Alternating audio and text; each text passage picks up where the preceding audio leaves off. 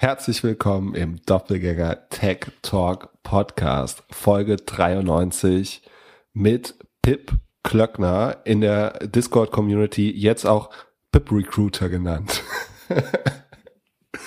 Schön, wie du dich freust. Äh, fand ich, äh, also, äh, Julian und Philipp haben das sehr kreativ umgesetzt. Äh, ich verstehe nicht ganz, wieso sie aus dem Stuhl ein Sofa gemacht haben. Hast du das verstanden? Habe ich auch keine Ahnung, was das meinen soll.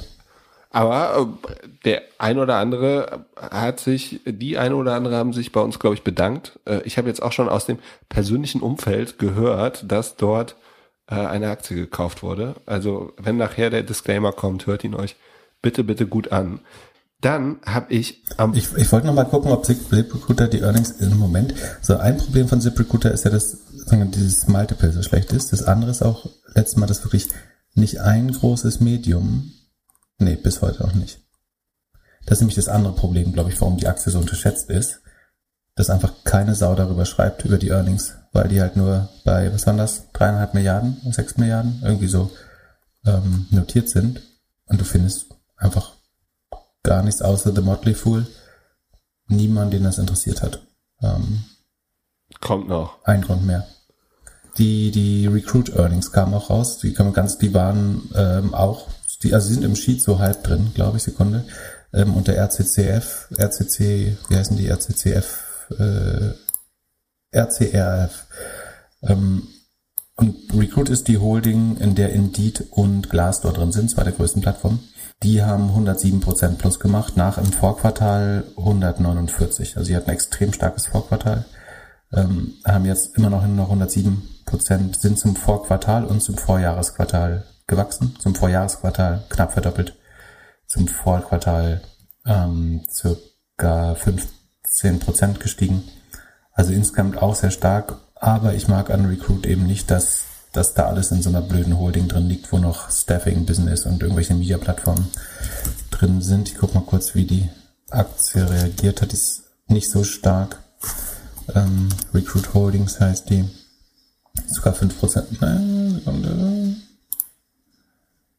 hat noch nicht gut reagiert auf die Earnings. Ähm, hat man vielleicht mit noch mehr äh, gerechnet. Insgesamt sieht das gut aus, aber ich glaube, die Aktie wird eigentlich erst spannend, wenn man entweder den Rest des Businesses verkauft oder, äh, oder Glassdoor und Indeed äh, daraus spinnt. So als, als Holding ist es, glaube ich, nicht spannend, genug ehrlich gesagt. Also bleibe ich lieber bei ZipRecruiter. Ich habe ja diese App, die mir immer zeigt, wie sehr ich dich mag. Und heute zeigt die mir 80 Prozent. Kannst du mir sagen, welcher deiner Jahrestipps, den wir vielleicht heute später noch erklären, das wohl sein wird? Ähm, wenn es einen Bezug zu heute hat, kann es eigentlich nur die SEA Limited sein, also Shopee. Richtig? 100 Punkte. Wie sind die? Die sind bei mir, Sekunde, 91,5, ja. Äh, du hast ein bisschen früher gekauft. Immer noch zu aber spät, dann, aber ein bisschen dann, früher. Dann bist du auch wahrscheinlich unzufrieden mit Mercado Libre. Da bin ich nicht. Aber die hast du nicht. Nee. Ah, die waren nicht in der, in der, in der Shortlist drin äh, am Anfang des Jahres, stimmt. Ähm, die sehen insgesamt sehr gut aus, da sind die Earnings aber schlechter angekommen. Also wir machen heute die kleine Amazon-Weltreise. Das heißt, wir besprechen alle Amazons, die nicht in Nordamerika sind, nämlich Mercado Libre, ähm, SEA Limited und Jumia aus äh, auf dem afrikanischen Kontinent. Bin ich mal gespannt, ob du mich überzeugen kannst. Eine davon habe ich, SEA Group ob ich die anderen beiden, ob ich da was verpasse. Sonst habe ich am Wochenende All-In-Podcast gehört und Shemath Palihapatia, mhm. Mr. Speck, hat zum einen, sehr witzig, mit seinem Freund Freeberg keine einzige Sekunde über Metromile gesprochen und zum anderen meinte er, wir sind gerade all-time high, die zwei smartesten Menschen der Welt würden verkaufen, also Elon Musk, Jeff Bezos und ja, das wäre alles sehr, sehr bubbly, bubbly, bubbly. Jeff Bezos verkauft auch? Angeblich. Das ich gar nicht gesehen. Das, also ich habe auch nichts dazu gelesen, ich habe nur den Podcast gelesen. Äh, du, möchtest von mir jetzt wieder, du möchtest von mir jetzt wieder wissen, ob wir, ich, äh, das möchte, von, ist. möchte von dir einfach machen, machen wir sind zwei Wochen wieder rum. Ja, oder committen wir uns, dass wir, dass wir äh, äh, einen Emergency Podcast machen oder dieses alte Clubhouse nochmal rausholen und sagen so, wir verkaufen jetzt alles. Also ähm, ich unterhalte mich mindestens zweimal pro Woche mit verschiedenen Leuten ähm, darüber, weil natürlich jeder sich das fragt, inklusive mir selbst. Ich habe für mich aber eigentlich beschlossen, dass ich nicht versuche, das zu timen. Also selbst wenn es mal runtergeht, dann werde ich bestimmt ab einem gewissen Zeitpunkt nachkaufen. Aber ich werde deswegen jetzt nicht meine äh, Gewinne liquidieren, weil also ich glaube, die Wahrscheinlichkeit, dass man das getimed bekommt, relativ niedrig ist. Und sagen, wir haben uns in den letzten zwei Jahren alle vier Wochen mindestens wie auf einem absoluten All-Time-High gefühlt. Und sagen, wäre man da ausgestiegen vor zwei Jahren, hätte man 200, 300 Prozent Performance verpasst. Ähm, so, von daher werde ich mir die Chance nicht nehmen. Ähm, die Signale werden stärker. Ich habe heute gesehen, also ich, wir können schon mal ein kleines Preview machen. Ähm, Mercado Libre hat angekündigt, ohne Not, also sie sind Cashflow positiv und profitabel und haben trotzdem eine Kapitalerhöhung angekündigt, obwohl sie genug Cash haben eigentlich. Das gleiche hat Peloton gemacht ähm, und äh, ich habe die Daten noch nicht, vielleicht kriege ich sie heute noch, aber ich frage mich gerade, ob auch Firmen mehr und mehr, also nicht nur, dass die, die, die reichen Owner auscashen, wie du gerade gesagt hast, sondern ob Firmen nicht auch nutzen, ihre Bewertung nochmal schnell in sozusagen Cash umzuwandeln, indem sie eine Kapitalerhöhung machen, also neue Aktien rausgeben, um die ähm, Anteilseigner minimal zu verwässern und dafür aber Cash aufs Balance Sheet zu bekommen. Ähm, ich habe die Zahl noch nicht. Rein subjektiv habe ich das Gefühl, das häuft sich gerade. Es kann aber auch sein, weil es nur zwei, drei Aktien sind, die ich besonders beobachte, wo das so ist. Mm, und dann wurde ja. erwähnt, dass äh, Stanley Druckenmiller auch sagen würde, dass alles irgendwie sehr, sehr heiß ist gerade. Muss ich, wer ist das? Ja, das war meine Frage. Muss ich Research machen, wer das ist? Freeberg meinte, es wäre einer der besten Makro-Trader der letzten 30 Jahre. Und der hat wohl schon vor einer Weile gesagt, dass wir zu viel Geld drucken würden. Ja, natürlich drücken wir jetzt zu viel Geld, aber die Frage ist, wer, wer ist denn in der Lage, das jetzt aufzuhören zu drucken? Ja, ich, glaube, ich glaube, generell jeder versucht ja immer wieder zu sagen, es ist überhitzt, überhitzt, überhitzt, um halt Glück zu haben, derjenige zu sein, der, der es dann richtig äh, vorausgesehen hat. Genau, du findest jede Woche einen Ökonom, der sagt, die Schiller PE Ratio ist zu high, äh, zu hoch oder die, ähm, ja, die Notenbanken drucken zu viel Geld. Das stimmt auch alles isoliert betrachtet, aber im Verhältnis zu den Zinsen ist es dann eben doch schon wieder anders. Und äh, vor allen Dingen sehe ich nicht, wer sich jetzt in der derzeitigen Lage mit der Labor Shortage, mit der Supply Chain Krise, die noch da ist, sich traut, die, also der Bad Guy zu sein, der jetzt den Geldhahn abdreht. Äh, und dann vielleicht schuld daran ist, dass die, die Leute, die alle gerade paper rich geworden sind oder noch paper richer, ähm, dass die, die dann irgendwie die Hälfte ihres Vermögens wegschmelzen sehen. Hm. Aber äh, achso, das äh, habe ich auch nur äh, aus einem anderen Podcast, äh, ich glaube alles auf Aktien war gehört, dass Elon Musk anscheinend schon während seines Polls angefangen hat zu verkaufen. Also sein Bruder hat ja vorher verkauft, äh, das ist schon mal ein bisschen fragwürdig, aber dass auch er schon teilweise vorher und teilweise während der Umfrage schon verkauft hatte, ähm, ist natürlich auch wieder eine besondere Täuschung, würde ich sagen. Hm, ja, also die Profis fangen an zu verkaufen oder ihre Fette ins Trockene zu holen. Das kann man schon jetzt punktuell mal so feststellen. Ob das jetzt ein ganz großer Trend ist, bin ich mir noch nicht sicher. Aber ich bin gespannt auf die, ob ich die Statistik bekomme, ähm, ob gerade die Kapitalerhöhungen äh, tatsächlich zunehmen. Das fände ich ein spannendes Zeichen. Und äh, Morgan Stanley hat auch gewarnt. Äh, also die, die haben äh, zweimal sich mein äh, mein Groll verdient dieses, äh, diese Woche. Einmal haben sie gewarnt, dass man vielleicht Aktien in Japan und Europa umschichten sollte von US-Growth-Werten, dass die halt frothy und überbewertet werden. Und man sollte hohe Renditen in Zukunft eher in Europa und Japan suchen. Ähm, und das andere, dass sie gesagt haben, CrowdStrike erscheint überbewertet und die Aktie damit erst noch 10% gekellert haben. Da kommen die Earnings, glaube ich, erst am 1. Dezember. Aber, ähm, und ich meine, die ist extrem gut gelaufen und notiert nahe All-Time High. Aber bin ich gespannt, ob da die Ergebnisse wirklich so stark enttäuschen werden. Dürfen Sie die Aktie nicht mehr verkaufen oder warum machen Sie sowas? Es hat sich irgendein Analyst die Meinung gebildet. Vielleicht, weil es wirklich viele Konkurrenzplattformen inzwischen gibt im Cybersecurity-Sektor und viele der bestehenden SaaS-Plattformen sozusagen links und rechts ihre Produkte ausdehnen in Cybersecurity. Wir werden sehen. Am 1. Dezember kriegen wir die, die Earnings. Und glaubst du, deine ganzen Business Angel Sachen, so unterm Strich, haben sich gelohnt in den letzten Jahren? Du bist ja seit zehn Jahren vielleicht Business Angel, seit acht. Viel so, wie heißt es, Sweat Angel? Also jemand, der. Broke, broke Angel. Mhm. Aber wenn du jetzt so sagst, so, äh, glaubst du, äh, würdest du jemandem empfehlen, weniger Aktien zu machen und mehr Angel Investments? Also mal angenommen, man hat, man hat irgendwie 50.000 Euro im Jahr zur Verfügung und ist am überlegen, das so in Angel Investment zu setzen. Glaubst du, oder, oder 100.000 oder 200.000? Glaubst du, das ist der richtige Weg heutzutage? Ich glaube, man kann das aus Spaß oder Überzeugung machen oder Dienst an der Community, dass man anderen auch die Möglichkeit geben möchte oder irgendwie neues Companies unterstützen. 100% äh, rational ist das, glaube ich, nicht zu rechtfertigen. Ich glaube nicht, dass du als neuer Business Angel sozusagen in den ersten fünf bis zehn Jahren auf eine Rendite kommst, die den Aktienmarkt schlägt, ehrlich gesagt. Und die, die Kosten, also die sozusagen Transaktionskosten drumherum, sind halt viel, viel höher. Also Aktien kaufen, da höre ich mir zwei Podcasts die Woche an und irgendwie kaufe dann ETFs oder ein paar Einzeltitel. Ja, vorher liest du noch einen Disclaimer. Genau, und mach ganz viel eigenen Research ähm, und mach, wiederhole das dann vielleicht ab und an.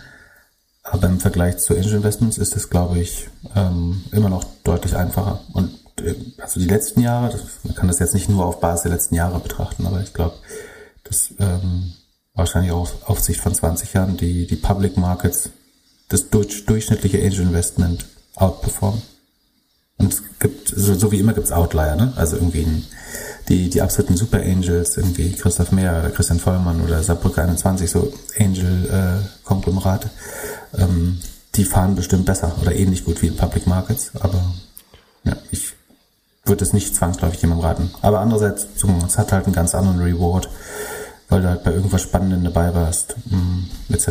Und ich habe jetzt sozusagen durch einen Outlier habe ich wahrscheinlich die Public Markets geschlagen oder selbst sozusagen mein sehr, sehr gut gelaufenes Depot. Aber das war, letztlich basiert das auf genau zwei Companies von, keine Ahnung, wahrscheinlich 40, 50, na, 30, 40, in die ich insgesamt äh, investiert war. Genau, also, ähm, aber man sagt 99 Prozent der Erträge haben zwei Companies äh, gebracht davon. Und eine war eine, wo ich nicht investiert habe, sondern sozusagen gearbeitet habe. Man sagt ja so, man braucht irgendwie 30, 40 Companies, bis man einen Outlier trifft.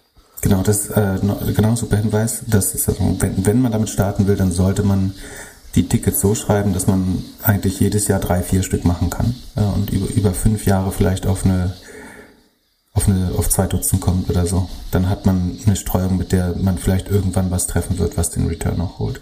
Oder man hat extrem guten Zugang, ne? wenn man jetzt wirklich durch Zufall aus der, aus der Schule, aus der Uni, aus der letzten Firma ein Gründerteam kennt, um das sich wahrscheinlich auch VCs reißen würde, würden, dann oder kann man vielleicht auch mal ein Ticket so machen. Ja, oder gute Gründerinnen, Gründer diesen Podcast hören und eine E-Mail an Podcast.doppelgänger schreiben. Äh, aber äh, glaubst du, es wäre äh, sinnvoll, mehr in Amerika zu machen?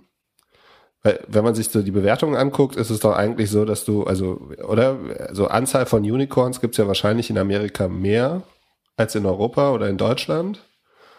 Und wenn man dann wirklich den höchsten Return haben wollen würde, wäre es doch vielleicht sinnvoller, anstatt in europäische Startups zu investieren, irgendwie zu schauen, ob man in so ein Syndicate von irgendeinem amerikanischen Angel reinkommt. Also Syndicate ist so ein, wie würde man das sagen? Äh, Gibt es dafür einen deutschen Begriff? Also eine Person. Syndikat. Ja. Ein Club. Ein Club. Ja, ein Club. Also eine Person stellt sich, äh, sagt hier, ich lasse euch an meinem Dealflow teilhaben. Wenn ich ein spannendes äh, Startup finde, könnt ihr da mit mir mit rein investieren. Und dann ist das wahrscheinlich eine Art Firma mit einem Lead-Investor, also der, die Person ist dann äh, äh ja äh, Ansprechpartner. Wer, also äh, ich hätte jetzt fast gedacht, das könnte vielleicht eine bessere, besseren Return geben, als wenn man selbst irgendwie in Europa streut, oder? Hm, kompliziert, das hat ja ganz viele Komponenten. Also einerseits sind natürlich die Einstiegspreise in den USA auch teurer. Also du investierst halt in der Seed Pre-Seed Runde schon auf ähm, zweistelligen Millionenbeträgen wahrscheinlich. Mm, das kannst du hier teilweise noch günstiger. Die Wertentwicklung danach ist relativ ähnlich, würde ich behaupten. Und als Exit-Kanal kann man dann ja wieder die USA nehmen und sich an der Nasdaq listen lassen, wenn was ganz groß wird. Mm, du verlierst natürlich einen Teil des Gewinns, also der, der Angel kriegt ja einen Carry dafür, das heißt, du gibst einen Share ab. Ähm, und du hast eine Gefahr der adversen Selektion, sozusagen, dass der natürlich alle Deals, die er super findet, die er oder sie super findet, ähm, selber alleine macht oder mit seinen besten Freunden. Und die Deals, wo er sich nicht, wo er das Risiko ein bisschen verteilen möchte mit seinem Angel-Syndikat. Deswegen, ähm, ich habe mich noch nicht genug damit beschäftigt, ehrlich gesagt, aber mich würde es wundern, wenn das die beste Anlageklasse ist, so ein Angel-Syndikat sein. Der, der einzige Vorteil ist wahrscheinlich, dass wenn man wirklich anfängt, dass man natürlich über so ein Syndikat eventuell in ein, eine Company reinkommt, wo man dann sagen kann, wenn die gut funktioniert, ich bin da Angel gewesen. Ähm, und wenn dann jemand nicht gut genug recherchiert, dann glaubt er vielleicht, dass man eben dann, weiß ich nicht, äh, Angel in der großen äh, US-Company war. Ja, ist nicht der absolute äh, Mega-Hack oder äh, Crowdzonen-Hack. Man kauft Secondaries von irgendeinem Startup, das funktioniert und sagt, man ist Angel-Investor? das funktioniert auch, ne? dass du auf einem Secondary-Marktplatz kaufst du sehr spät noch irgendwie vier Monate vom Börsengang Anteile äh, und sagst dann, du warst Pre-IPO-Investor. Gut, wir, äh, also aber es ist legitim, es ist ja keine falsche Aussage, schon, also es ist legitim. Ich würde damit jetzt nicht so werben, aber auch, ist auch schwer, was dagegen zu sagen. Hast du das schon mal gemacht? Pre-IPO irgendwie von einem amerikanischen Startup? Also ich glaube, dass die Renditen da sehr gemischt sind. Äh, also kannst du dich durchaus auch in die Nesseln setzen mit. Und ich habe noch keinen Marktplatz gefunden, wo das zumindest aus Deutschland 100% frictionless ist. Ich glaube, wenn man in den USA sitzt, ist es ein bisschen einfacher und wenn man dort schon akkreditierter Investor ist, ähm, gefühlt hat sich da noch kein Marktplatz durchgesetzt, der so klar die Nummer eins ist, dass ich jetzt sagen würde, ich möchte anfangen. Und ich kann dann auch eigentlich warten, bis die public sind. Äh, und so, so wichtig finde ich es nicht, dann kurz vorm Börsengang noch dabei zu sein. Ja, es scheint irgendwie sehr viel Arbeit für nicht wirklich den absoluten Return. Wir wurden gefragt, was wir von Companisto halten. Also ob das oder das amerikanische Pendant Seed Invest ein guter Weg wäre, um als Angel Investor oder Seed Investor die ersten Schritte zu machen. Oder, du hast es eben gesagt, ist da eine adverse Selektion drin? Also sind da Unternehmen, die sonst irgendwie nicht so einfach an Kapital kommen? Ich habe eben kurz mal bei Companisto geschaut. Für mich sieht das ein bisschen aus wie Mittelstandsförderung manchmal. Also gibt es so eine mhm. Telefonzelle fürs Büro. Da gibt es, glaube ich, mehrere Anbieter. Und es wäre jetzt nicht so ein Tech-Startup, in das ich irgendwie gerne investiert wäre. Äh, wie siehst du das, also diese Crowdfunding-Sachen? Also ich sehe das überwiegend schon kritisch, aber also bevor mir da jetzt jemand Doppelmoral unterstellt, ich habe mal bei einer Firma oder ich war mal bei einer Firma geschäftsführend tätig, die Companisto genutzt hat. Ähm, das war aber keine Entscheidung, die ich getroffen habe, aktiv sozusagen. Ähm, gab es da auch mal schlechte Presse? Da gab es auch mal schlechte Presse, ja. Ähm, das, das als Disclaimer. Ich, also, dass es dazu adverse Selektionen kommt, ist relativ klar. Ich glaube, dass die besten der besten Startups oder sagen alle, die auch nur überdurchschnittlich sind, die auf Deutsch Geld von VCs oder von guten VCs bekommen können, haben keinen Grund, dorthin zu gehen. Das ist nicht vom Signaling her furchtbar, sozusagen damit erhöht sich nicht die Wahrscheinlichkeit, dass man danach ein VC bekommt. Das ist von den Konditionen nur, nur mittelgut. Äh, das ist vom, vom Pflegeaufwand, sozusagen hast du, sind die Reporting-Pflichten vielleicht ähnlich, aber sozusagen die andere Seite versteht das deutlich schlechter. Ich sage das jetzt aus Unternehmensseite. Ne? Und aus Investorenseite also man sollte nicht glauben, dass man dann mit dem Ziel, Angel Investor zu sein, näher kommt. Also es qualifiziert dich nicht als Angel Investor, wenn du irgendwie in zwei Companies da 500 Euro gesteckt hast oder so. Ähm, ich glaube, ähm, da, da bringt einen das nicht wirklich weiter. Es gibt eine Ausnahme, glaube ich, das sind Unternehmen, ich glaube, wir hatten das mal bei Tomorrow besprochen, wenn du gleichzeitig einen Consumer-Fokus hast. Also wenn es eventuell so, so ein kleines Flywheel gibt oder eine, eine Interdependenz zwischen Leute möchten investieren und würden dadurch auch zum Kunden werden oder Kunden würden gerne investieren, also sind schon Kunden und würden auch gerne investieren, dann kann man überlegen, ob man Crowdfunding macht. Da gibt's schon ähm, B2C-Modelle, wo das opportun sein kann, aber auch da würde man, wenn man kann, wahrscheinlich eher einen spezialisierten Investor oder Wagniskapitalfinanzierer nehmen und das Crowdfunding eher als Zweitlösung. Vielleicht macht man das dann aus Überzeugung oder so, aber in der Regel sammeln sich da nicht die, die besten aller Firmen an in solchen Lösungen. Und ich kenne auch kein überzeugendes Beispiel, wo mal was aus Crowdfunding entstanden ist, was dann, weiß nicht, correct me if I'm wrong, aber wo jetzt irgendwas von, von Relevanz aus dem Crowdfunding hervorgegangen ist. Es gibt vielleicht ein oder zwei, aber im Durchschnitt sind, glaube ich, die, die, die Renditen nach dem Crowdfunding niedriger als im allgemeinen Venture-Durchschnitt. Und wie gesagt, vor allen Dingen die Hintergrund der Frage scheint zu sein, sozusagen, ist das ein guter Einstieg in, ins Angel Investment? Und dann glaube ich nicht. Dann würde ich fast wieder den, den Weg, den du vorher beschrieben hast. Äh, dann bist du mit dem Angel List, wo du in, mit einem Syndikat oder irgendwie Angel Shares doppelst von einem Gründer, wahrscheinlich noch, noch näher dran als an über ein echtes Crowdfunding. Ähm, das sind so die, die Dinge, die mir einfallen. Ja, ich hatte mal von einem Investor gehört, dass er auf keinen Fall in Startups investiert, die Crowdfunding machen oder gemacht haben, weil er einfach sagt, das ist zu kompliziert, dann immer noch irgendwie sich darum zu kümmern. Und es scheint auch gar nicht so einfach zu sein, da wieder rauszukommen. Genau. Also man muss mal vorsichtig sein, wenn man so absolut ist. Ne? Also äh, es gibt bestimmt eine von, keine Ahnung, 30 oder 50 Companies, die da solide ist, im, oder solide sind vielleicht sogar noch mehr, aber sagen, die wirklich spannend ist aus Venture-Sicht. Ähm, und ich habe auch einen Investor kennengelernt, der sich redlich bemüht hat, sozusagen äh, in, in die Firma, obwohl sie Crowdfunding hatte, zu ähm, äh, investieren. Ähm, und aber dabei auch einiges in Kauf genommen hat, um die Crowd-Investoren so schnell wie möglich daraus zu kaufen. Sozusagen, weil das für die Zukunft eigentlich nicht hilft.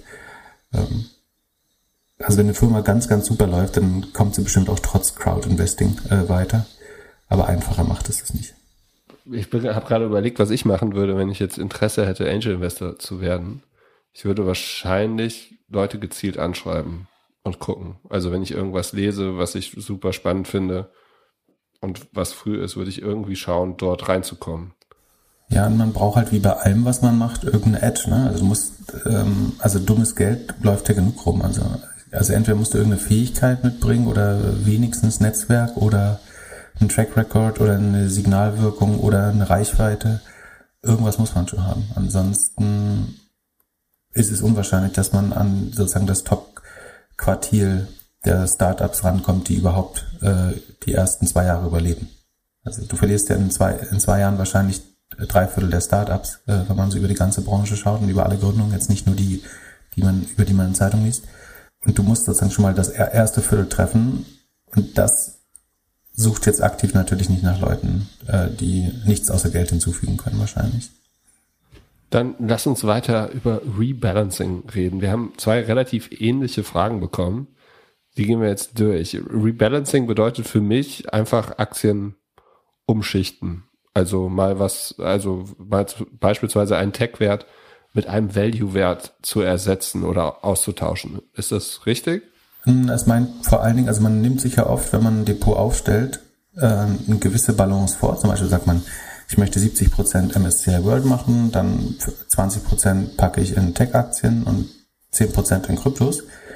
Und wenn sich dann aber die Kryptos zum Beispiel verdreifachen, dann verschiebt sich ja die Balance innerhalb des, also dann hast du deinen, deine, deinen ursprünglichen Proports oder die, die, die Ratios, sagt man, die Verhältnisse zwischen den verschiedenen Blöcken haben sich dann verschoben. Und Rebalancing meint dann sozusagen durch gezielte Zukäufe und Verkäufe diese Ursprungsproportionen ähm, wieder herzustellen. Machst du das? Ich mache das. Also die Frage ist, ähm, Sekunde, die, die Frage ist, jemand hat sich das so ähnlich gemacht, der, ähm, sozusagen als Core 60% GAFAM-Aktien, das kann total viel Sinn machen. Und dann so eine zweite Generation Satelliten nennt er oder sie das, äh, Cloudflare, Asana und so weiter auch total. Also ich würde sagen, es ist ein sehr technologielastiges äh, Depot, aber mit sozusagen Basis etwas sicheren Titeln, also GAFAs äh, und dann eben auch ambitionierten Next Gen oder Next, nächste Generation Titeln. Ähm, und weil die nächste Generation jetzt laufen, sollte man das jetzt wieder zurückschieben Richtung GAFA. Ist auf jeden Fall ein regelmäßiger Hörer, weil er schreibt ohne Facebook slash Meta. genau das Gewicht hat sich umgekehrt. Ne? Also er sagt jetzt, die, die jungen Titel sind 60 Prozent und die alten, äh, die ältere Generation, die aber natürlich trotzdem super Growth Profitability Verhältnis hat, äh, risikoadjustierte Returns, ähm, die sind jetzt nur noch 40 Prozent. Also ich würde never run, never change a system, running system. Ich würde laufen lassen. Ja, also es gibt ganz viele Aspekte, die es daran zu beobachten. Also grundsätzlich stimme ich dir zu. Und es gibt ganz viele Aspekte, die jetzt sozusagen zu der Einschätzung führen. Also Art 1, man hat diese Satelliten oder diese, diese Growth-Aktien ja mal gekauft, weil man glaubt, die wachsen schneller und werden größer. Äh, und bevor ich es jetzt umschichte zu GAFAM, dann würde ich eher noch jüngere dazu kaufen. Also sozusagen den dritten Horizont oder die, die, die nächsten Growth-Aktien wieder zu. Also ich, ich würde eher akzeptieren, dass die, die jetzt so schnell gewachsen sind, dass die damit immer sicherer werden über die Zeit ähm, oder immer solider. Und dass man dann eher suchen kann, was sind jetzt die nächsten ähm, Highflyer, die ich jetzt schon identifizieren kann. Das könnte man machen. Was dagegen spricht, ist sozusagen ähm, was ein sehr gängiger Fehler ist, ist, dass man die Highflyer eben äh, abschneidet. Also dass man die Aktien, die am besten gelaufen sind, dann logischerweise verkaufen muss, weil die zu viel Anteil annehmen. Und das wiederum sorgt dafür, dass man sich gegen Momentum entscheidet. Und Momentum meint einfach nur Schwung oder Trend. Und es, ähm, in den allermeisten Fällen ist es schon so, dass Aktien, die gut gelaufen sind, auch weiter gut laufen. Sagen, bis irgendwann nicht mehr funktioniert natürlich, aber die, diesen Trend künstlich zu unterbrechen, ist eigentlich nicht schlau. Man kann das so ein bisschen mitigieren, indem man zum Beispiel so einen Trailing Stop-Loss oder Stop-Loss-Kurs macht. Also man, verkauft, man gibt der Aktie immer noch die Chance, noch ein Quartal zu steigen oder noch einen Tag zu steigen und nur wenn sie dann einbricht, dann verkauft man automatisiert, weil man ja eh raus wollte. Ähm, damit kann man das so ein bisschen lösen. Ähm, prinzipiell halte ich aber eigentlich nichts davon, gerade die Aktien, die am besten gelaufen sind, zu verkaufen. Außer man glaubt ganz objektiv, dass die wirklich brutal überbewertet sind. Und selbst dann würde ich mit einem Stop-Loss-Verkauf arbeiten oder mit einem Trading-Stop-Loss. Genau, das, das Art 1. Und das zweite Problem ist, dass man halt äh, auch steuerliche Aspekte zu beachten hat. Ne? Dass wenn man die verkauft, die besonders gut gelaufen sind, laufen da auch besonders viel ähm, Ertragssteuern auf. Ähm, Früher oder später muss man die in der Regel zahlen, aber das sollte man zumindest einrechnen, ob man das, ob das jetzt dieses Jahr ein guter Zeitpunkt ist, die zu realisieren, ähm, oder ob man da auch weiter äh, zuschaut. Und letztlich, wie gesagt, in Cloudflare wird ja irgendwann sozusagen, es wird, also die sind weit entfernt von der Bewertung von der GAFAM-Familie, aber sie, sie haben eine zunehmende Relevanz und ich, ich glaube ehrlich gesagt, ich würde die nicht zu sehr. Ähm, es, es gibt Leute, die aus psychologischen Gründen dann sagen, ich nehme jetzt meinen, meinen Einsatz wieder raus. Also eine Aktie hat sich verdreifacht, dann verkaufe ich jetzt ein Drittel. Dann habe ich meinen Einsatz wieder raus. Das ist für manche psychologisch ein, äh, so ein guter Effekt. Kann man auch machen. Man muss, also das Wichtige ist, dass man so ein bisschen rausfindet, was, wer ist man als Investor oder Investorin. Sich vielleicht sogar drei Regeln fest an die Wand schreibt, die man nie verletzen möchte. Und danach muss man dann auch diese äh, Entscheidung treffen. Und meine war, glaube ich, wir haben mal drüber gesprochen vor bestimmt 50 Folgen. Und ich glaube, bei mir war mal kein Rebalancing eine der Regeln, also dass man Gewinner laufen lässt. Ähm, deswegen für mich wäre es die falsche Entscheidung. Das heißt aber nicht, dass es für jede Person die falsche. Wenn man ein hohes Sicherheitsbedürfnis hat oder wenn es einem wichtig ist, am Stammtisch sagen zu können, ähm, ich habe noch nie Geld verloren, dann möglichst früh seinen Einsatz wieder rausholen, kann dann auch spannend sein. Ich glaube, langfristig ist nicht 100% rational. Und dann äh, andere Geschichte, 30-jähriger Hörer hat fünfstellige Summe, äh, mittlere fünfstellige Summe in, würde sagen, auch sehr tech-lastische Werte. Größte Position ist äh, MSCI World und dann Amazon mit 8,5 Prozent. BlackRock. Ja, ist ein, ist ein sehr, sehr schönes Basisdepot eigentlich. Ne? Ja. Also MSCI World als wirklich größte Position und dann die Rest, restlichen so 30, 33 Prozent aufgeteilt auf Amazon, BlackRock, Microsoft, Salesforce. Also Amazon, Microsoft, Salesforce sind, glaube ich, super Tech-Investments, also auch mit einer relativ hohen Sicherheit noch. Äh, dann Thermo Fisher, die machen so Laborbedarf, glaube ich, oder so Testing-Kram. Ähm, das ist erstmal eigentlich, finde ich, ein sehr solides Depot, wenn man, wenn man Tech machen will, aber auch ein gewisses Sicherheitsbedürfnis hat. Finde ich eine sehr gute Auswahl eigentlich. Und auch, ich mag auch, dass es nur fünf, eins, zwei, drei, fünf, ja, nur fünf Titel plus MSC Words sind. Das heißt, man kann der Person dann auch zutrauen, dass die in den fünf Titeln drin bleiben mit wenig Aufwand. Also sozusagen vom Rechercheaufwand her, sich damit up to date äh, zu halten. Entschuldigung. Genau. Und dann geerbt vom Opa ein Depot, niedriger sechsstelliger Betrag. Und das ist jetzt eher so das Oper-Depot. Also Allianz, Daimler, Siemens, Telekom, E.ON, Deutsche Post, Bechtle, ähm, Allianz größte Position 17 Prozent, Daimler 13,5 und das andere dann einstellig. Jetzt die Frage, also äh, natürlich äh, fünf, mittel fünfstellig, groß sechs, äh, klein sechsstellig ist natürlich ein Unterschied. Das heißt, das äh, Balancing, was man sich so ausgedacht hat, ist anders. Würdest du jetzt ein Rebalancing machen und was hier noch drin steht, und das weiß ich gar nicht, wie das aussieht, aber es scheint ähm, ein Altbestand zu sein und deswegen ist es steuerergünstigt? Hm. Also die steuerlichen Implikationen kann ich jetzt hier nicht, ich weiß gar nicht, wie das ist, wenn das vererbt wird, ob das, ähm, ob man die, auch die Kapitalgewinne dann weiterhin, also von den Kapitalerträgen, ob man die steuerfrei weiterhin behalten darf oder ob das genullt wird, sozusagen beim Übergehen von der einen auf, der anderen, auf die andere Person. Ähm, Lass uns die Steuern raus. Was würdest du okay, machen? Also, würdest du es so halten oder würdest du? Also ich, selbst mit, also selbst mit Steuern. Ich wollte nur sagen, dazu können wir uns nicht äußern und das spielt natürlich eine kleine Rolle, aber man darf sich dann auch nicht so weit von Steuern bestimmen lassen, dass man dann komplett gegen seine sonstigen Anlagemotive handelt aus steuerlichen Gründen. Ich glaube, so weit würde ich nicht gehen. Ja. Und sozusagen aus dem, aus dem, aus dem ursprünglichen Depot der Person spricht ja schon, dass man sozusagen eine gewisse Technologiegläubigkeit hat. Das hat man bei, bei Allianz, äh, Telekom, Deutsche Post, E.ON, Bechtle, äh, Daimler, Siemens eher nicht, würde ich sagen. Das heißt, ähm, es kommt jetzt wieder noch auf den Horizont an, ne? also wie, wie viel Zeit möchte man sich lassen, aber es klingt so ein bisschen, als bräuchte man das Geld nicht übermorgen sofort, sondern hat auch einen sehr langfristigen Horizont.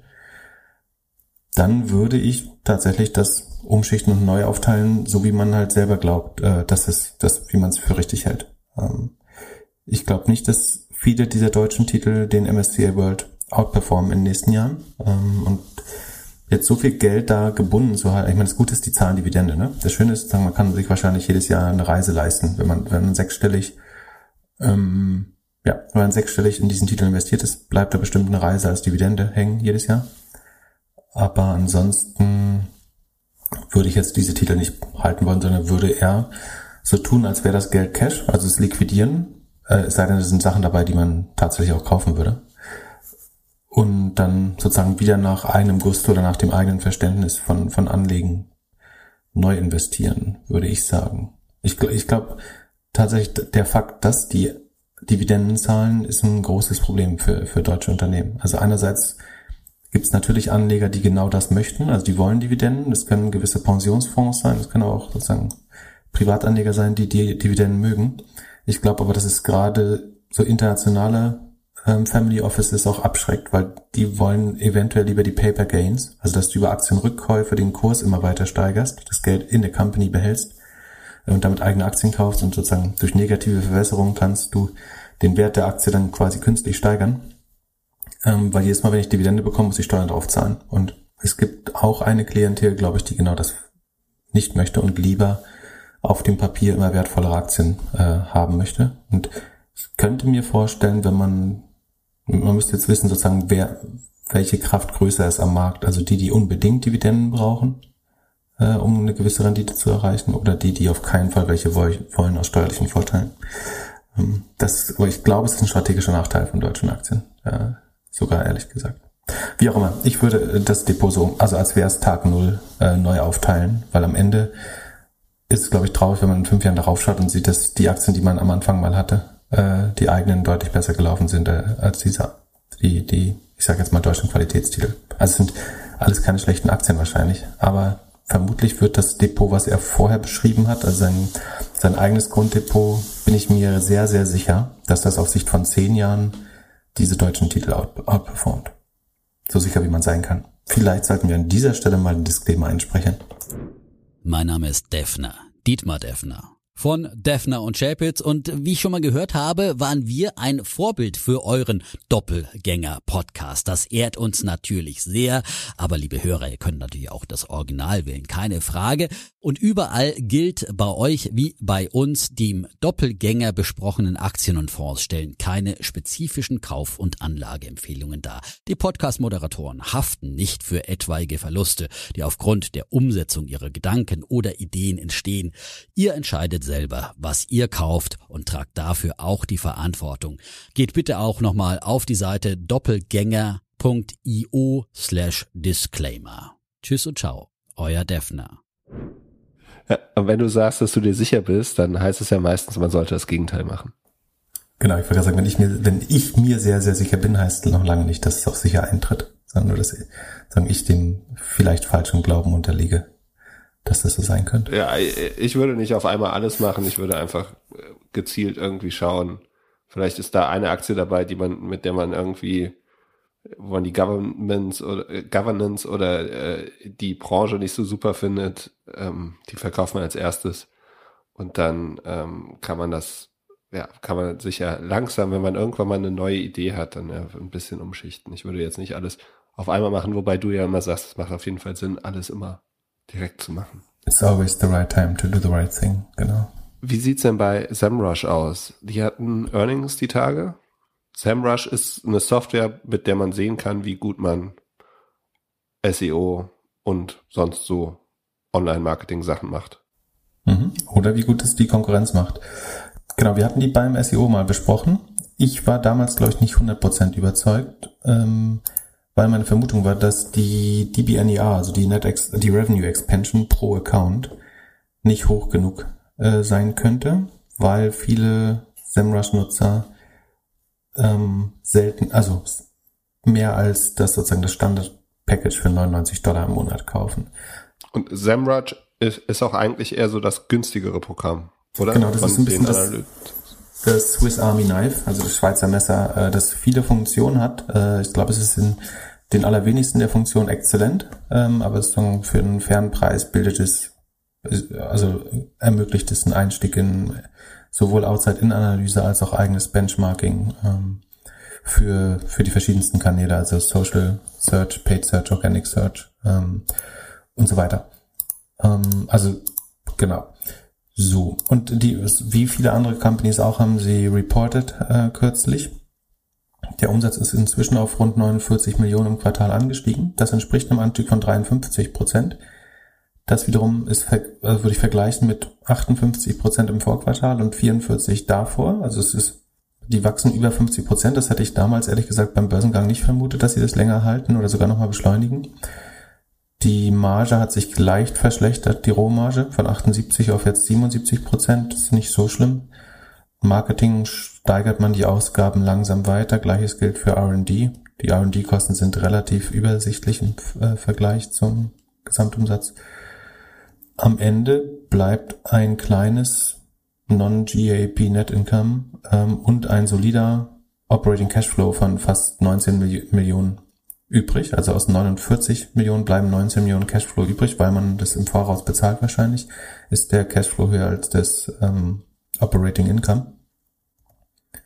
Und das Spannende ist und warum die Aktie ein bisschen besser aussieht jetzt, ist, dass die DBNEA sich sozusagen von der letzten oder von der ersten reporteten, damals waren es 114, auf inzwischen 124 verbessert hat. Also sie steigt jedes Quartal um drei vier Prozent. Das ist äh, ganz gut. Dadurch kann sich theoretisch so ein kleiner Hockeystick hinten rausbilden. Die Rule of 40, wenn man mit dem Operating Cashflow rechnet, ist auch bei ähm, 66,5, 80,5, jetzt 91 Prozent. Äh, das ist ganz gut. Äh, ist vor allen Dingen auch, weil die BNEA sich verbessert hat, ganz sicher so. Also weil man mehr aus den Accounts rausholt jedes Jahr.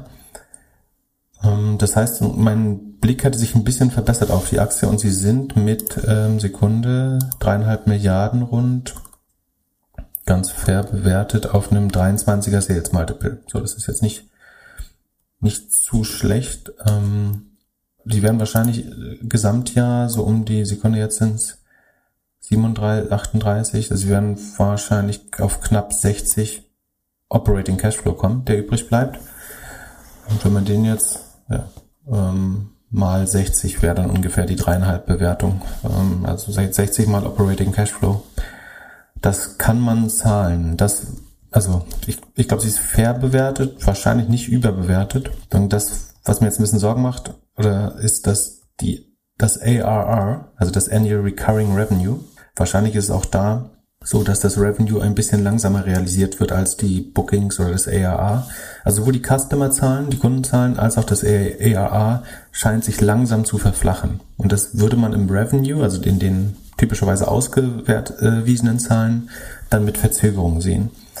Und es könnte jetzt so sein, dass die, das Verflachen des Customer-Wachstum und des ERAs, wenn sich das jetzt weiter so materialisiert, dann würden irgendwann auch in Zukunft die Wachstumsraten runtergehen.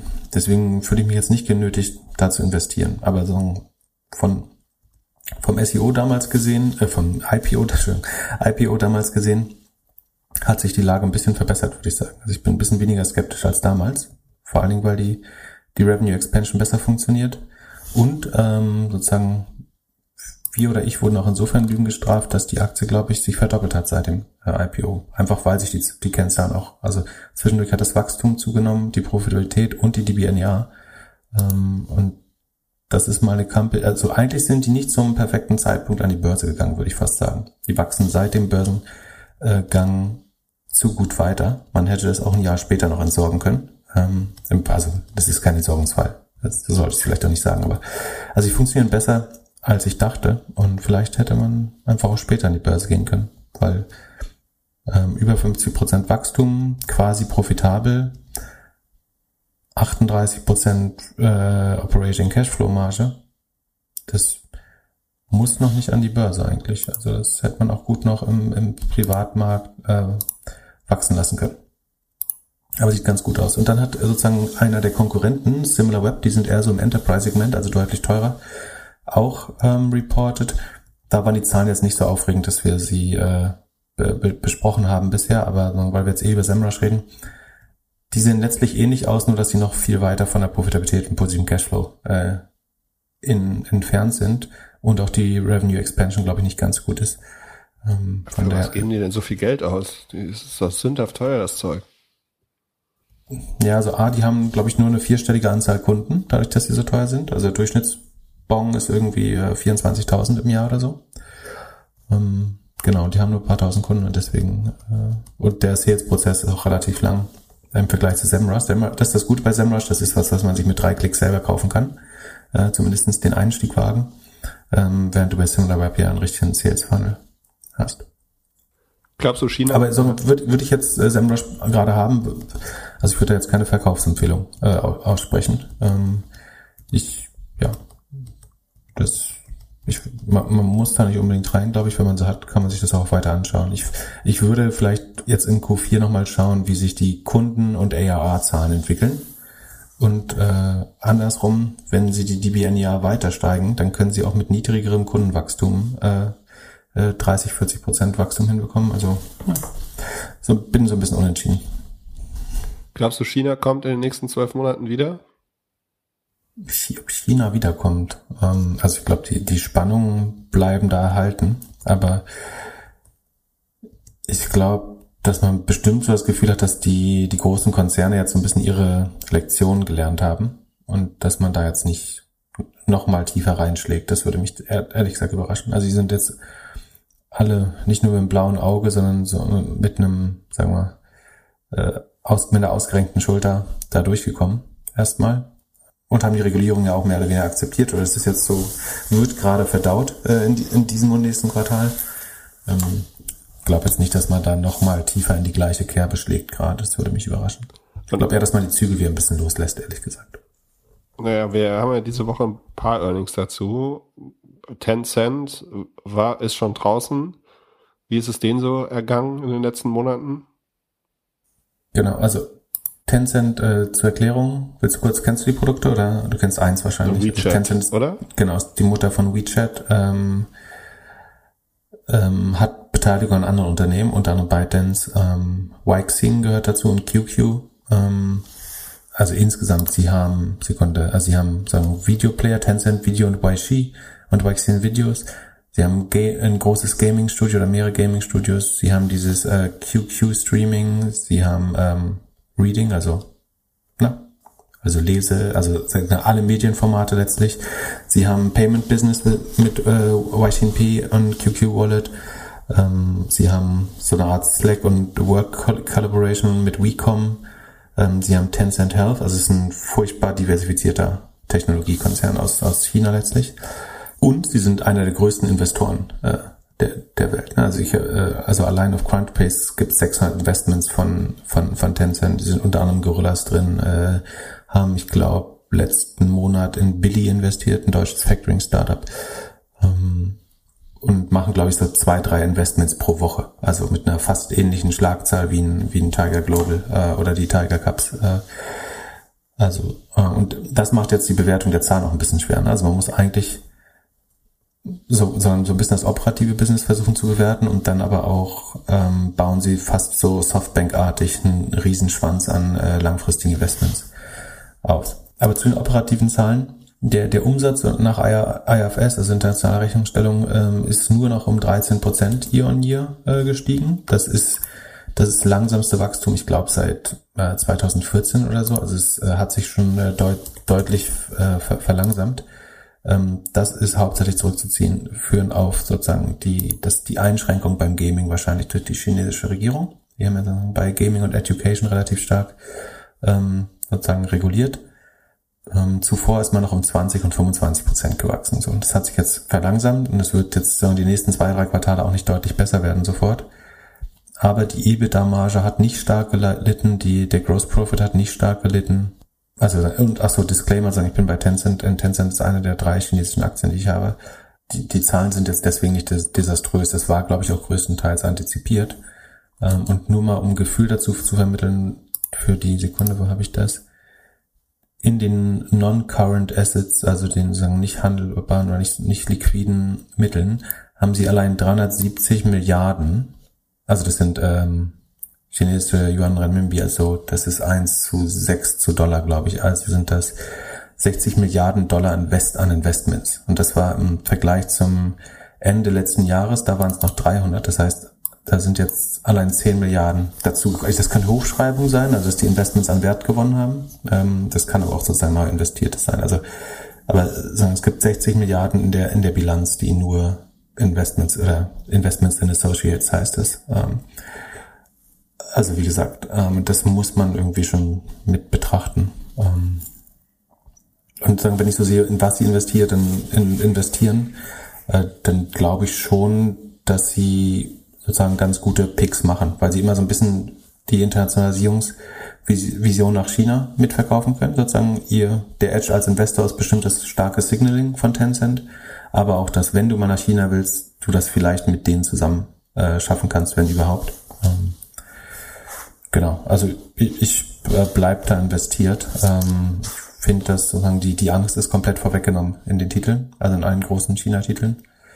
Ich wüsste jetzt nicht sozusagen, warum man da jetzt noch mehr Angst haben sollte gerade. Die sind letztlich, sind die gepriced, als wenn die mit einer 60 bis 75 prozentigen Wahrscheinlichkeit ein Totalverlust werden. Ähm, wenn man mit Risiko umgehen kann. Man sollte sicherlich nicht irgendwie 50 Prozent in China-Aktien haben. Ich glaube, das hielte ich für viel zu riskant. Aber wenn man das irgendwie mit 10, 20 Prozent seines Vermögens macht, dann ist es wahrscheinlich, oder seines Aktien, Aktienvermögens.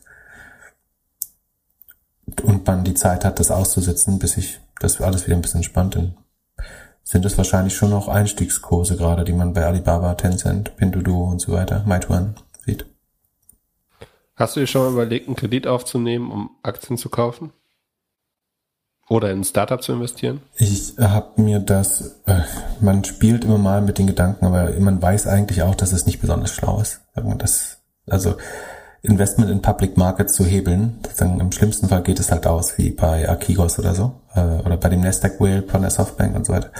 Ähm, ich würde ja so gerne wissen, bei wie vielen Leuten das bei Robinhood oder so ist.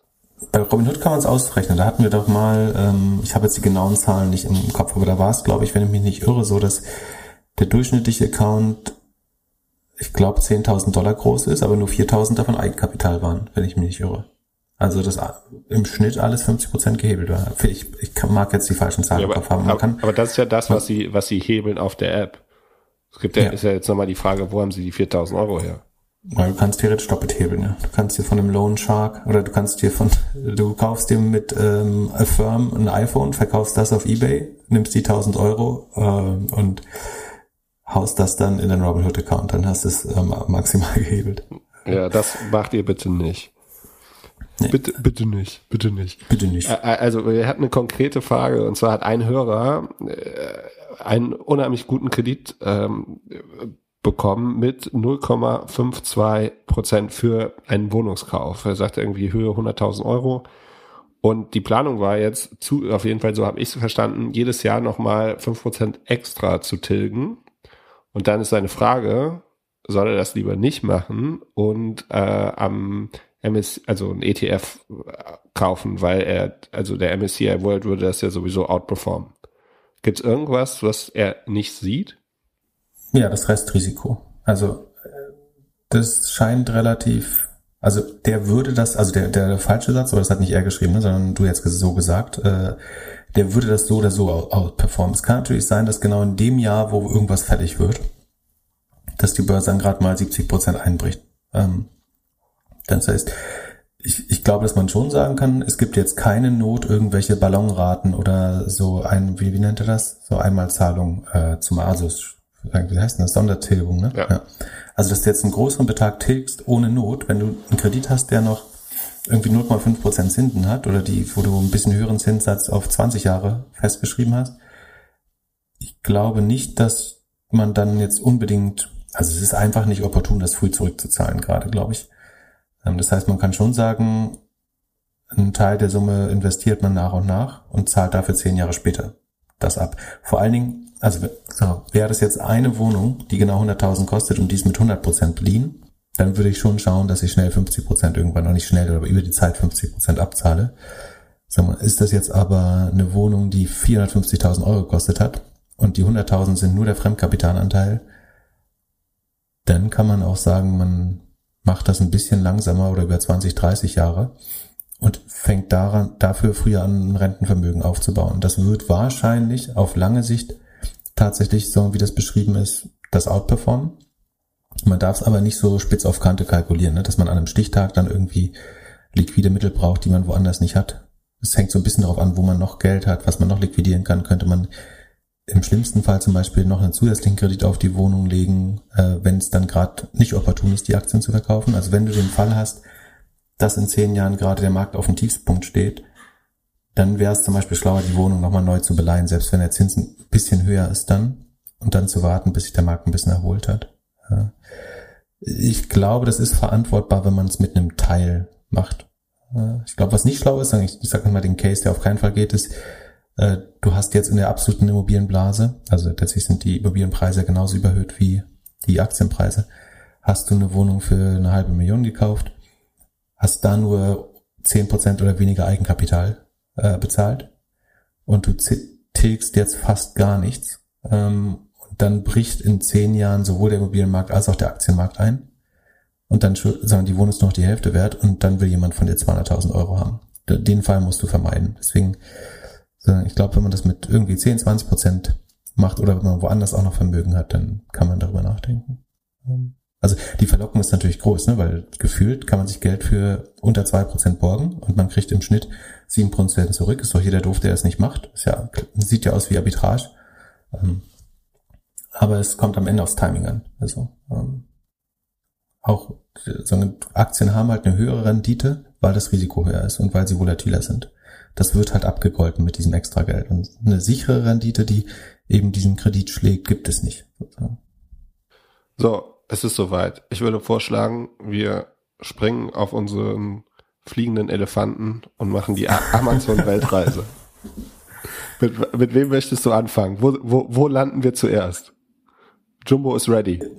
Wir können mit dem äh, Positiven gerne anfangen. Ähm also mein 80%-Kandidaten. Vielen Dank, Pip. Podcast lohnt sich langsam für mich. Nichts weißt du, was wirklich traurig ist? Apropos ja, ich erzähle ich erzähle die Story. Du warst da, du hast es gesehen. Du hättest viel, viel früher bei der SEA Group investieren können. Ja, nee, das auch. Nee, nee, noch eine andere Story, die ich heute im Ohne Aktien wird's schwer Podcast gehört habe. Äh, wir waren letzte Woche in Hamburg auf einem Podcast-Event, wo wir mit den Leuten von Ohne Aktien wird schwer äh, geredet haben. Und äh, nach ein paar Weinen habe ich, äh, was sich inzwischen meiner Kenntnis entzieht, äh, wohl darüber schwadroniert, dass Acast eine furchtbar unterbewertete Aktie ist, ähm, die ich aber selber noch gar nicht besitze und wir auch noch und wir haben auch noch nicht darüber geredet. Ähm, aber die die finde ich schon seit seit ein zwei Wochen äh, ganz gut und wollte mir die noch genauer angucken und habe deswegen noch nichts gemacht. Äh, hab das aber schon erzählt.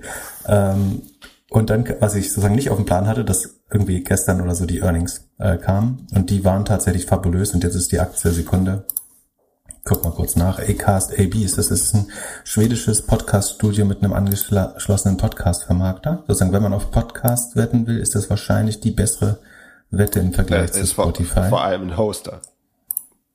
Genau, Hoster mit Studio. Was habe ich gesagt? Ja, Hoster mit Studio äh, Vermarkter. Ja. Achso, genau.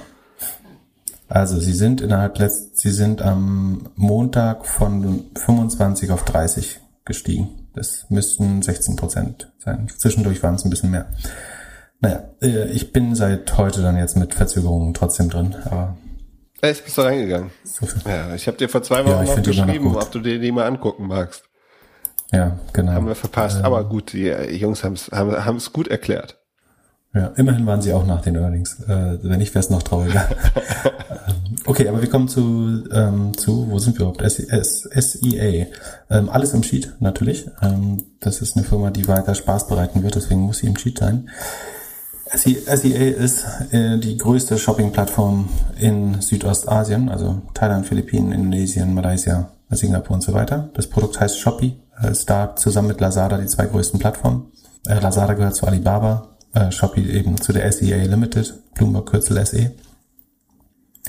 Ähm, und es ist tatsächlich ein dreigeteiltes Business aus einem E-Commerce-Anteil, das ist eben Shopee, einem Digital Entertainment oder Gaming-Anteil, äh, das heißt, ich vergesse immer Ganora oder so, ähm, habe den Namen jetzt gerade nicht parat, und ähm, einem so ein bisschen Fintech-Player, also einem, einem Wallet auch. Ähm, und die, die Zahlen sind, also muss dazu sagen, das waren über die letzten zwölf Quartale die absoluten Highflyer. Ne? Die Wachstumsraten waren oft dreistellig. Äh, Im Q4 2019 sogar mal haben sie ihren Umsatz verdreifacht äh, sogar. Ähm, genau.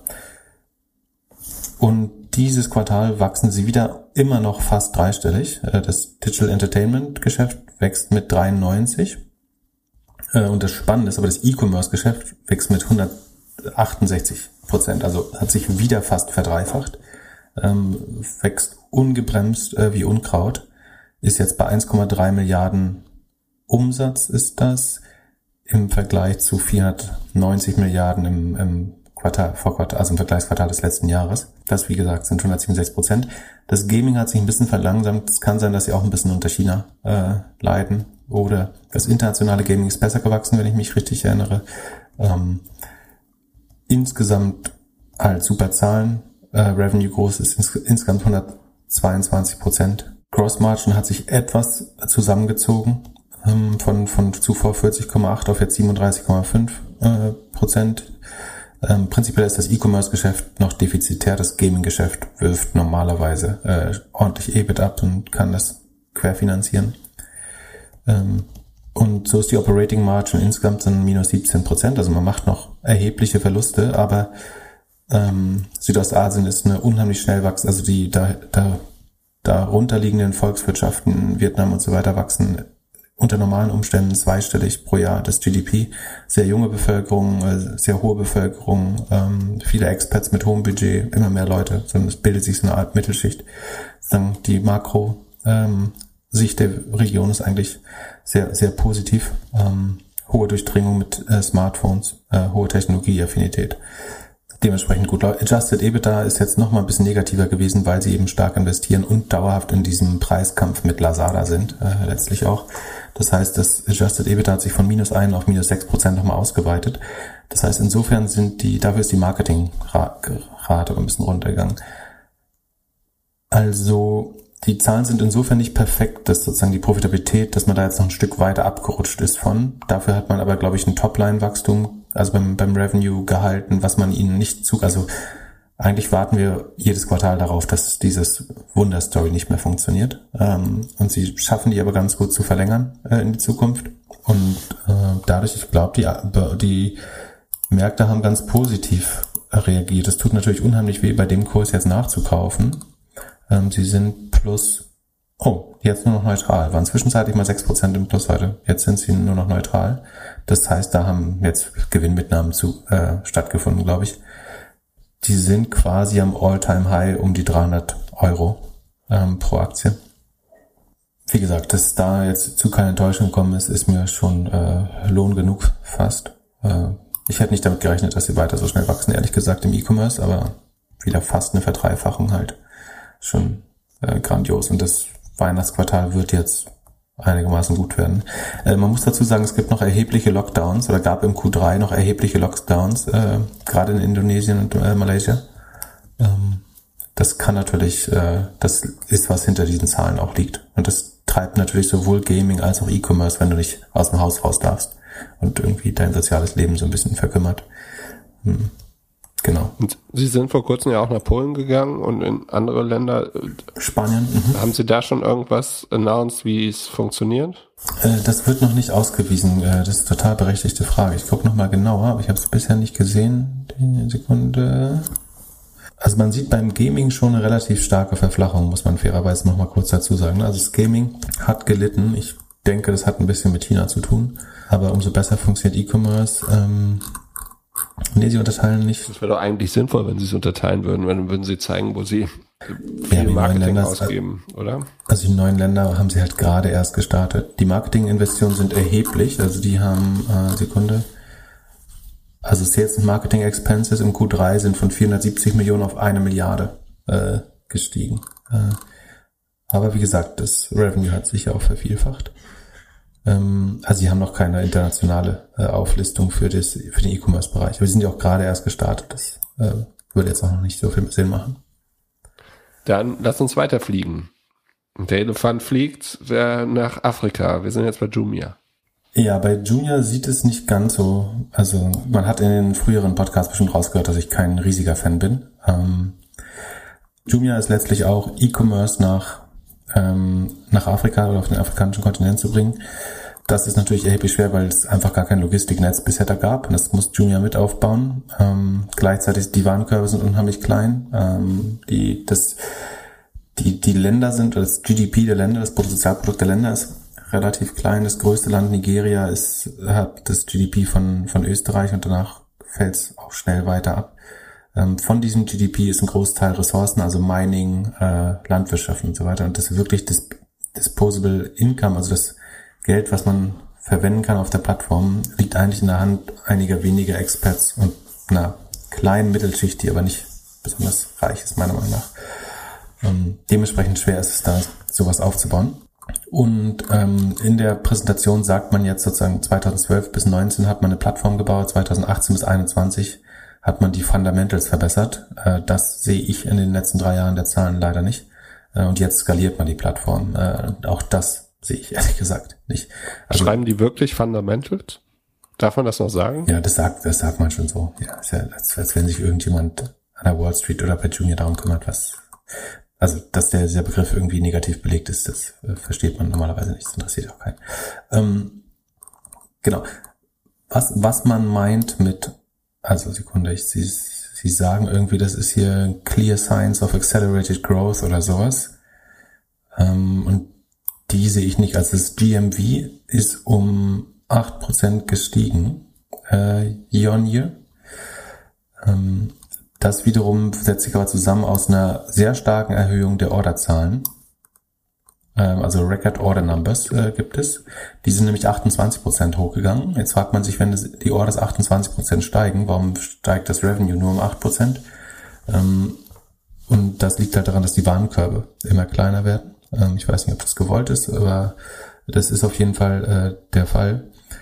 Das, also GMV ist plus 8% und das Revenue ist dann sogar Sekunde. Aber mhm. wie kann es sein, dass die Warenkörbe so viel kleiner werden?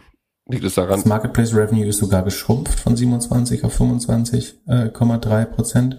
Die Fulfillment-Kosten sind ein bisschen zurückgegangen. Aber dieses Wachstum, das muss man auch dazu sagen, hat man mit unheimlich viel Marketing erkauft. Also die, die Marketingkosten, Sekunde, genau, die eine Slide heißt, we are seeing clear signs of growth acceleration. Wenn man sich das anschaut, sieht man die halt nicht. Also die Order, die, die, die Orderzahl steigt schon, aber wenn man überlegt, achso, hier sind die Unit Economics. Also ich, ich rechne die mal durch wie so ein typisches Paket bei, das, das durchschnittliche Paket bei, bei Junior sieht wie folgt aus. Okay, Der, meine, äh, ich rette Average Order Value 40 Euro. Ah, nee, weniger. 28. Ja, hast du schon reingeschaut? Das sind 28 nee. Dollar. Das ist der Average Order Value. Und da ist auch mal ein Smartphone und so dabei. Ne? Jetzt kannst du dich überlegen, was so günstig ist, dass den äh, Average Order Value auf 28 runterzieht. Der Gross Profit, also was übrig bleibt davon, oder der, der, der Rohprofit, den man hat, ist 3,9 Dollar. So. 4 von 28, das müsste ein äh, Siebtel sein, richtig? Also äh, 14, irgendwas Prozent. Ähm, das ist schon mal eine sehr, sehr niedrige Gross Margin. Also damit einen Handel zu betreiben, wenn dir nur 14 Prozent Gross Margin äh, bleiben, ähm, nicht einfach. So, dann muss man 2,6 Dollar für Fulfillment ausgeben. Das ist natürlich, weil es hauptsächlich auf Arbeitskraft basiert, äh, relativ günstig in USA, äh, in Afrika. Ähm, so, und dann bleibt nach Fulfillment noch 1,30 Dollar übrig am Paket.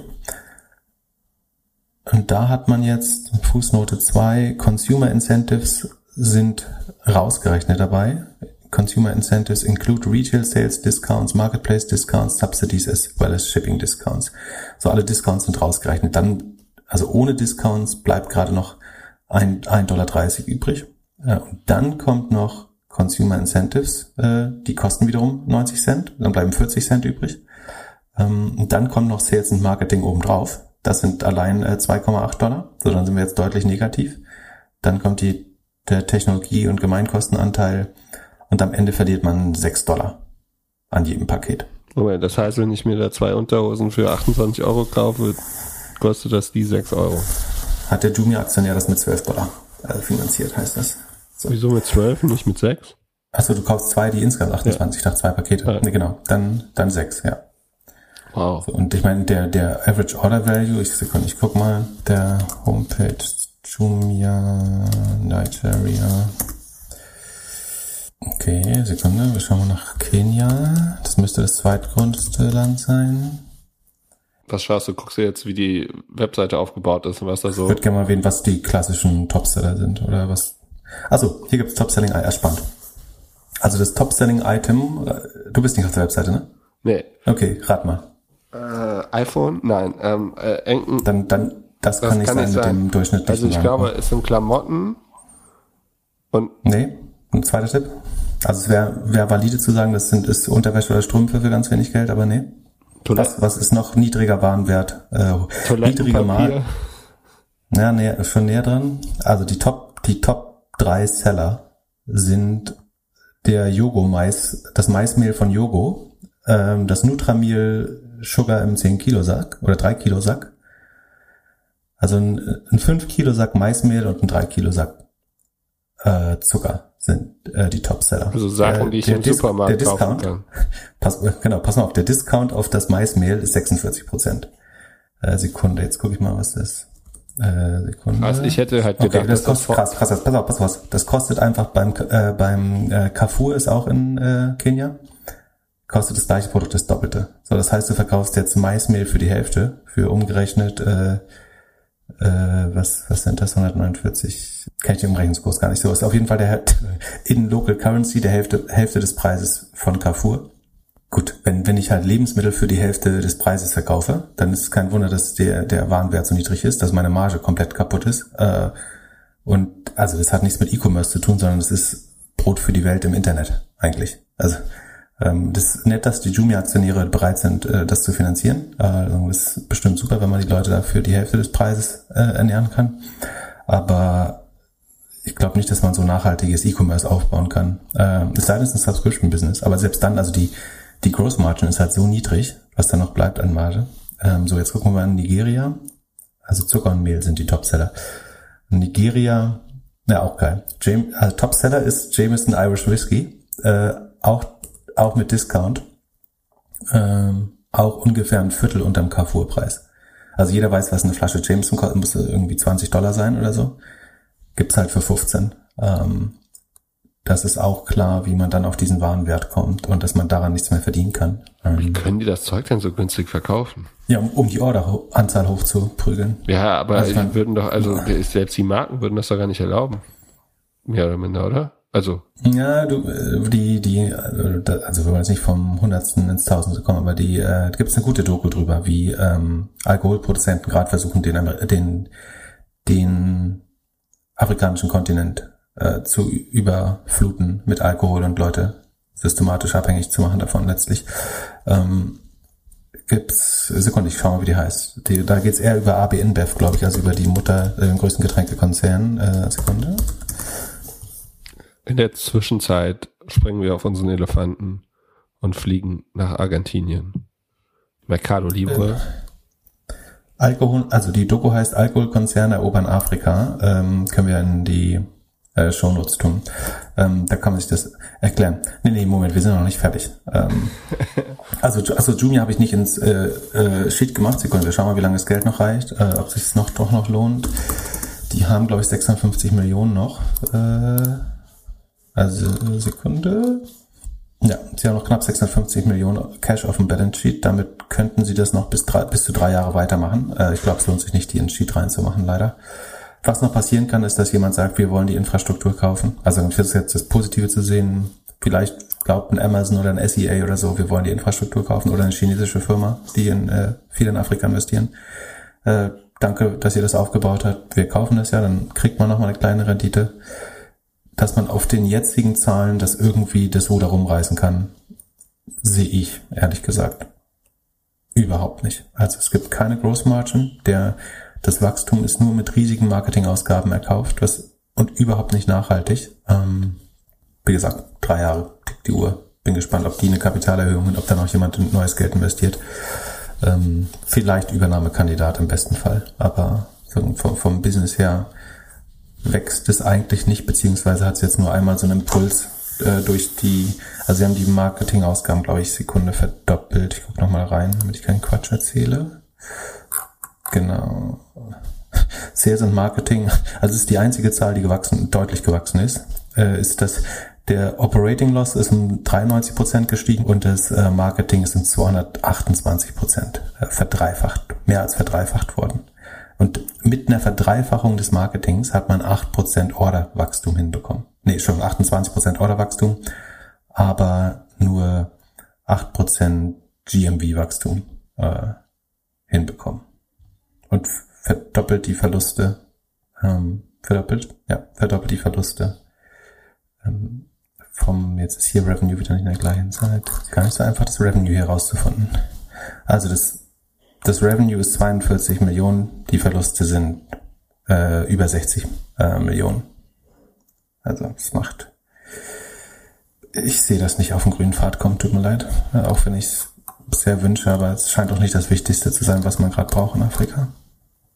Dann so. ab nach Argentinien. Wie sieht's aus? Mercado Libre, der bist du investiert?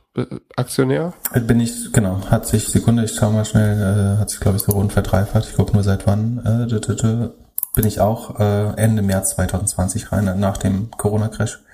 Also einer deiner Corona-Winner. Genau, seitdem plus 200 Prozent. Aber krass ja, dass die damals alle mit verdroschen wurden. Das war äh, mega irrational im Nachhinein.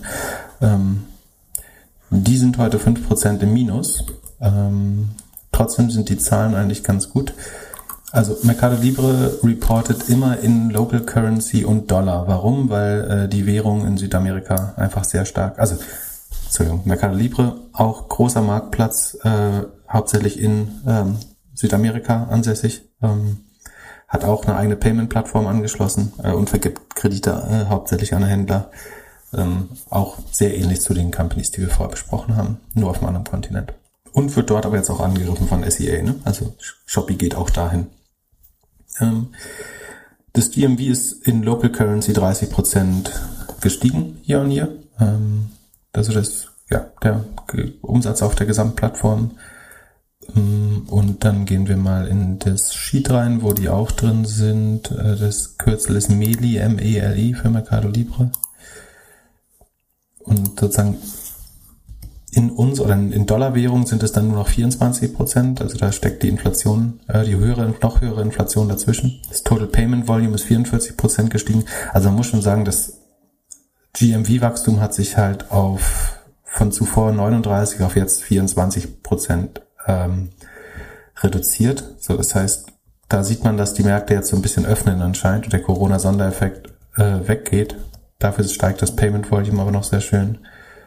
Und die Revenues äh, wachsen aber relativ stark. Also das Gesamtrevenue ist um 66,5 Prozent gestiegen. Auch das war im Vorquartal natürlich viel stärker. um den Corona-Effekt rauszubügeln, habe ich das gemacht, was ich meistens mache, dann äh, diese 24 Monats Kager berechnet, also die Wachstumsrate über zwei Jahre. Und die sieht gar nicht so schlecht aus. Also die hält sich, die war immer so zwischen, zwischen 70 und 77 und hält sich jetzt bei 75,5. Das heißt, eigentlich verlangsamt sich die Firma nicht wirklich, sondern man baut nur wirklich diesen Corona-Effekt gerade ab. Ähm, von daher finde ich die Zahlen nicht so schlecht. Die Gross Margin hat sich leicht verschlechtert, aber die war im Vorjahr, Vorquartal auch besonders gut. Gegenüber Vorjahr ist sie sogar besser geworden. Und ähm, das Net Income, die Net Income Marge ist von 4 auf 5 Prozent hochgegangen. Auf Quartalsbasis. Zum Vorjahr ist sie von 1,3 auf 5 Prozent hochgegangen. Äh, und die Earnings per Share sind von 28 Cent auf 1,92 Dollar hochgegangen. Das heißt, eigentlich haben sich alle Kennzahlen verbessert. Das Wachstum ist bei der richtigen Betrachtung meiner Meinung nach total akzeptabel. Ähm, wie gesagt, dieser Corona-Effekt wird schon abgebaut, aber ich würde hier nicht vom Kater sprechen, sondern auch auf Quartalsbasis wächst man noch und jetzt kommt auch das Weihnachtsquartal, äh, was nochmal signifikant groß werden sollte. Und was jetzt tatsächlich auf den Kurs drückt, ist, glaube ich, dass man äh, heute gleichzeitig eine Kapitalerhöhung angekündigt hat. Also man sagt, man möchte die hohe Bewertung nutzen, um Cash zu generieren, ein paar Aktien neu auszugeben. Dadurch werden Aktionäre verwässert. Und das ist vom Signaling natürlich halt nicht perfekt, dass die Company sagt, wir, das, das hintersteckt immer so ein bisschen entweder wir brauchen Geld, was man weiß, dass es nicht stimmt, weil die Company äh, Geld druckt, wäre übertrieben, aber sie verdient Geld und hat keine Not, neue Aktien raus, also hat keine Not, Cash zu generieren. Sekunde, Cashflow, Operating Cashflow ist plus 264 Millionen gewesen äh, dieses Quartal. Also da mangelt es nicht an Cash. Ähm, und sie ist, wie gesagt, auch Net Income positiv. Und wenn man dann trotzdem neue Aktien rausgibt, um Cash zu generieren, dann spricht da so ein bisschen, wir finden auch, wir sind sehr hoch bewertet gerade. Und was sie dann mit dem Geld machen werden, sie sagen, das ist für normale, für das Unterhalten des normalen Businesses gedacht. Es kann natürlich auch sein, dass sie es für Akquisitionen nutzen werden. Wobei dann könnten sie es auch direkt in, in Shares bezahlen eigentlich. Aber für, die, für den Unterhalt des normalen Geschäfts brauchen sie eigentlich meiner Meinung nach nicht. Nicht mehr. Sekunde, ich guck mal, was sie noch auf dem äh, Konto haben. Wäre es nicht sinnvoll, wenn sie es behalten und falls es zu einer Korrektur kommt, dann Aktien nachkaufen? Oder selbst, also Buybacks machen? Das wäre aus Sicht der, der sind jetzt 6,6 Prozent drunter heute. Aber wie gesagt, sind super gelaufen, deswegen tut's nicht weh. Ähm, das kann man schon machen. Also sie haben 1,3 Milliarden Cash noch. Ach so, das ist aber in dieser komischen Währung oder? Nee, ist in US-Dollar. Also sie haben eigentlich äh, 1,3 Milliarden Cash auf dem äh, Balance Sheet. Das heißt, es gibt keine Not, neues Geld zu holen. Aber also bei der Inflation würde man sich doch denken, dass die alle versuchen, das Geld wegzuhauen. Ja, aber ich meine, vielleicht wollen sie auch Bitcoins kaufen. Äh, damit. Nee. Ähm, ja, ich, ich glaube, wenn du, ich meine, was haben die Sekunde 13 mal zählt, ist für einen äh, Marktplatz mit physischen Gütern schon echt auch krass, krasse Bewertung. Und äh, Price Earnings war 1000 im Vorjahr, wird jetzt in diesem Jahr sogar 180 sein. Kann man schon ein bisschen Cash mitnehmen. Und ich meine, wenn mal eine Krise kommt, können sie damit halt gut einkaufen. Oder vielleicht wollen sie auch die Kriegskasse für den Krieg gegen Shopee füllen. Man weiß es nicht. Ähm, ist jetzt daher nicht verwunderlich, dass der Kurs ein bisschen leidet. Ich glaube, dass dann eigentlich schon wieder fast eine ganz gesunde Korrektur ist, wenn man davon ausgeht, wie, wie die Year-to-Date gelaufen sind. Also, ähm. Also ich würde sagen, als Zusammenfassung, Mercado Libre und SEE eigentlich überraschend gute Zahlen. Also dann haben ihre Wachstumsvision weiter bestätigt mit so kleinen Flecken, also so ein bisschen die Profitabilität bei SEA äh, gelitten, bei Mercado Libre ist sie sogar besser geworden. Ähm, Jumia, Trainwreck, sehe ich leider nicht, wie das noch funktionieren kann. Es sei dann, das ist letztlich, wenn, wenn du die Aktie jetzt noch hältst, ist es ein Gamble auf die Übernahmefantasie, dass irgendjemand das jetzt für äh, Jumia dürfte jetzt nicht mehr so viel Geld kosten, Sekunde. Wer, wer kauft es? SEA oder Melly? Pinduoduo. Ja, nee, aber nee, nee, das ist einfach, äh, genau. Also ich glaube, SEA könnte es kaufen. Ähm, ich glaube aber, dass China so ein bisschen ähm, strategisches Interesse hat. Vielleicht kauft es auch Alibaba sogar. Hm, sie konnten, also sie kosten 1,4 Milliarden, 1,5 Milliarden haben 600 auf, also für 900 Millionen kannst du Dreamer gerade kaufen, wenn du möchtest. Wie funktioniert denn das dann als Aktionär? Du hast ja, wenn du in Europa sitzt, hast du ja keine richtigen chinesischen Aktien. Mhm. Teilen die dann auf mit den Aktionären, die in China sitzen und die in, in Europa und Amerika sitzen und geben denen, geben denen dann unterschiedliche Shares? Wieso? Oder, äh, Verstehe nicht. also wenn, wenn jetzt Jumia gekauft werden würde von einem chinesischen, mhm. von einer chinesischen Firma, mhm. Also müsstest du die verkaufen? Ja, du müsstest, du müsstest als Aktionär dann die, die Aktien Warum? verkaufen oder wirst du umgeschrieben und wirst dann auf einmal Aktionär von der chinesischen Firma? Achso, wenn die achso, dann kriege ich entweder Cash oder ich bekomme halt für jede Jumia-Aktie 0, irgendwas äh, Alibaba-Aktien. Genau, so. aber, aber die Alibaba-Aktien sind ja unterschiedlich zwischen, je nachdem, in welchem, wo du, wo du lebst. Oder nicht? Oder sind die alle in Amerika gelistet? Ach so, ja. Das war eine Hausaufgabe für eine ja, der nächsten, gut, gute Frage. Ja. nächsten ähm, Folgen. Jetzt verstehe ich, was du meinst. Äh, weil, weil ja nicht klar ist, ob das mit ADRs gekauft wird oder mit den original Hongkong gelisteten Aktien. Genau. Ähm, oder Shanghai gelisteten Aktien. Ähm, ich glaube, das Einfachste wäre es, mit ADRs zu kaufen. Ähm, und dann hat man das Problem umgangen. Top, vielen Dank für die gute Folge. Wir, das war's schon wieder. Das war's schon. Wir, wir sind durch. Nächste Woche oder äh, am Samstag haben wir ein bisschen, äh, haben wir Alibaba. Farfetch hat Earnings, ein bisschen Luxus, geht vor Weihnachten bestimmt gut ab. Ich äh, freue mich auf Samstag und falls ihr immer noch hört, eine Bewertung, wäre ganz nett. Eine Frage einfach als an podcast.doppelgänger.io. Habt einen schönen Tag. Bis bald. Bis bald. Ciao, ciao.